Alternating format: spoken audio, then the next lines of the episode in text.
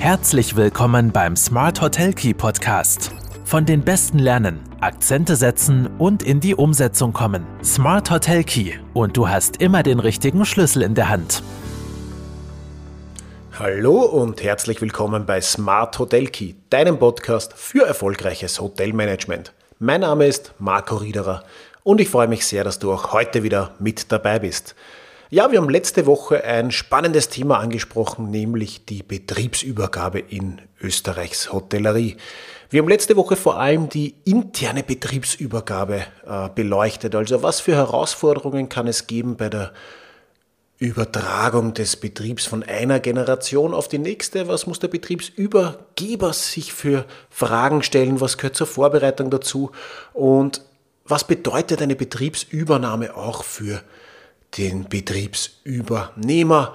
Welche Stufen braucht es dazu? Wir haben die Betriebsübergabepyramide besprochen, wir haben Modulbausteine kurz angesprochen und verschiedene Themengebiete, um die sich einfach gekümmert werden muss bei einer Betriebsübergabe. Wenn das Thema für dich interessant ist, hör gerne nochmal rein. Ich werde auch die letztwöchige Folge nochmal verlinken. Heute geht es um das Thema der, der externen Betriebsübergabe. Aber jetzt nicht um den Betrieb, Betriebsverkauf, also nicht um die Veräußerung des Betriebs, sondern um die Trennung von Immobilie und Betriebsführung. Oder wie kann das ganze äh, Konstrukt aussehen, wenn ich jetzt äh, den Betrieb intern an die möglicherweise nächste Generation nicht oder noch nicht übergebe? Und welche Möglichkeiten habe ich da beispielsweise mit dem Einsatz eines Fremdmanagements? Was ist also bei einer externen Betriebsübergabe zu beachten? Also natürlich, das ist klar, denkt der oder die Übergeber, Übergeberin zunächst naturgemäß an eine Übergabe innerhalb der Familie. Doch oft verfolgen die Kinder, so es welche gibt, auch andere Interessen und stehen für eine Betriebsübergabe nicht zur Verfügung. Das heißt, findet sich in der Familie kein geeigneter Nachfolger, dann erweitert sich die Suche auf die erweiterte Familie oder auch auf den Kreis der Führungskräfte bzw. Mitarbeiter. Auch das ist natürlich ein Thema. Auch dort könnte es einen potenziellen Übernehmer geben. Der Unternehmer, die Unternehmerin kann den Betrieb aber auch verpachten oder eine Betriebsführungsvereinbarung, einen sogenannten Managementvertrag abschließen. Das heißt, die Immobilie bleibt in meinem Besitz und ich habe vielleicht einen Pächter, der den Betrieb operativ führt oder eben einen, äh, eine Betriebsführungsvereinbarung, einen Managementvertrag. Eine weitere Möglichkeit besteht auch darin, einen Fremdmanager selbst einzusetzen, das heißt einen Gastgeber, Direktor, Geschäftsführer ähm, anzustellen und dem die Verantwortung zu übertragen. Und wenn all diese Möglichkeiten nicht ausgereizt werden können oder äh, es ke äh, keinen Sinn macht nach Überlegungen und nach den verschiedenen ähm, Abwägungen, dann kann ich natürlich mich als Unternehmer auch auf einen Schlag vom Betrieb trennen, indem man diesen verkauft. Ähm, was bedeutet jetzt Trennung von Eigentum und Betriebsführung genau? Wenn jetzt eben, wie vor kurz angesprochen, eine familieninterne Übergabe nicht oder noch nicht realisiert werden kann, der Betrieb aber eben nicht verkauft werden soll, so ergeben sich im Grunde eben zwei Varianten, die ermöglichen, dass das Eigentum am Betrieb bestehen bleibt und lediglich die Führung des Betriebs in die Hände eines Pächters oder Geschäftsführers übergeht. Das heißt, durch die, den Einsatz eines Fremdmanagements Direktor, Geschäftsführer oder eben die Trennung von, äh, von Betriebseigentum und Führung, wo ich Betrieb, den Betrieb tatsächlich in eine, einer anderen Gesellschaft auch übergebe. Ähm, wer letzte Woche die Folge schon gehört hat, wir haben für die interne Betriebsübergabe bei Broding auch so eine sogenannte Betriebsübergabe-Pyramide erarbeitet. Äh, die die wichtigsten Seiten und Bausteine für den Übergeber und den potenziellen Übernehmer beleuchtet. Wir haben uns auch Gedanken gemacht zur Trennung von Eigentum und Betrieb, äh, Eigentum und Betrieb, Eigentum und Betriebsführung und haben auch eine sogenannte umgekehrte Betriebsübergabepyramide erarbeitet für die externe Betriebsübergabe.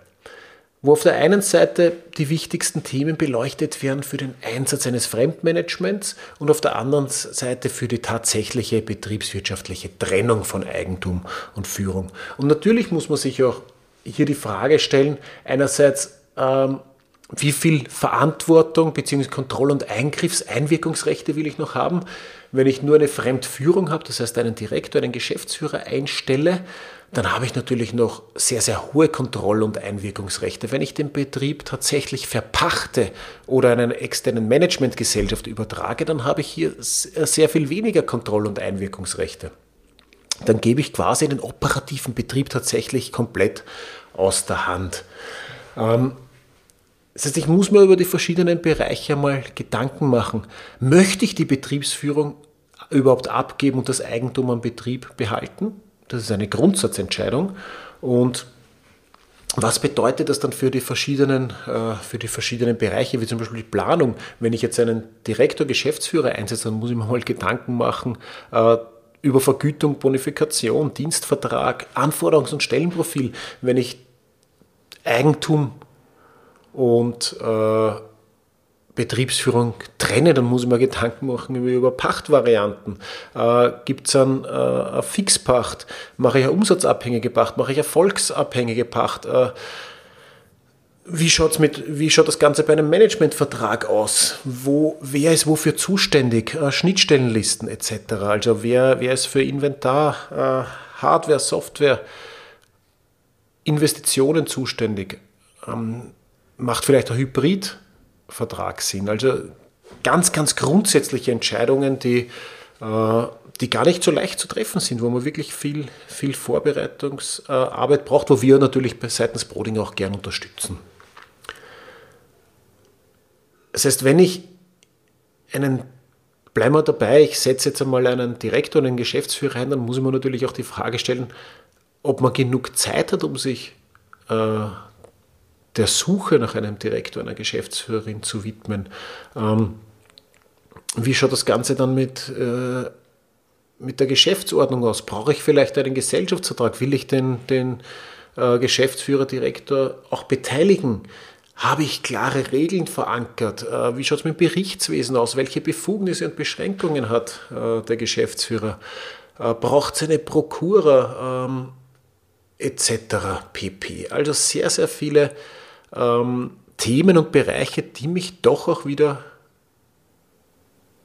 an den Betrieb binden, die, äh, die mich auch laufend in den Betrieb als Eigentümer noch integrieren, aber oft will ich das ja vielleicht auch. Wenn ich das nicht will und lieber äh, eine klare Trennung habe, dann muss man natürlich auch überprüfen, ob eine Spaltung zwischen Betriebseigentum und Betriebsführung äh, generell Sinn macht. Ähm, wie das Ganze dann wieder vertraglich geregelt ist. Die Schnittstellenliste für Investitionen habe ich schon angesprochen. Äh, Thema Rücklagen und Reinvestitionen muss ich, muss ich auch äh, regeln zwischen äh, dem Pächter, der Pächterin oder der, der Managementgesellschaft. Und auch da braucht es vielleicht äh, gutes Steuerkonzept, ähm, auch für die Einkünfte aus Vermietung und Verpachtung und für die Instandhaltung der Immobilie. Also auch für beide Seiten wieder ganz, äh,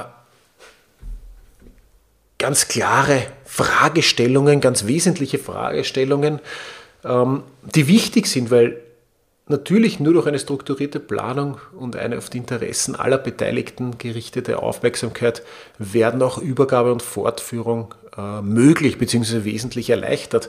Wenn ich jetzt den Betrieb nicht innerhalb der Familie weitergebe, dann ist einfach die Grundsatzentscheidung, die ich einmal treffen will oder treffen muss, wie viel Einwirk wie, wie viel oder wie sehr will ich mich in den Betrieb noch einbringen, wie viel oder wie sehr will ich noch einwirken auf die operative Führung, wie sehr bin ich auch noch emotional äh, gefangen und äh, will, mich, äh, will mich hier integrieren. Wenn ich das zu einem sehr hohen Prozentsatz tun will, dann wird es eher Sinn machen, wirklich einen Geschäftsführer, Direktor, Gastgeber einzustellen. Ähm, Wenn es mal nur darum geht, den Wert zu erhalten, den Wert weiterhin im Familienbesitz zu belassen, naja, dann kann ich ja tatsächlich Immobilie und Betriebsführung möglicherweise trennen und, über, und schauen, ob es nicht einen Pächter, eine Pächterin oder eine Management, Managementgesellschaft gibt, die diesen Betrieb gerne führen und übernehmen würde. Ja, das sind die zwei grundlegenden Ausrichtungen, um die es geht bei einer externen Betriebsübergabe. Ich werde natürlich auch wieder mehr Infos im, im, in den Shownotes und im Artikel äh, verlinken. Jetzt haben wir letzte Woche über die interne, diese Woche über die externe Betriebsübergabe gesprochen. Und eine dritte Folge wird noch erscheinen. In der kommenden Woche geht es um die acht häufigsten Fehler bei einer Betriebsübergabe. Sei gespannt, ich freue mich wenn du nächste Woche wieder reinhörst. In diesem Sinne noch einen schönen Tag und alles Gute.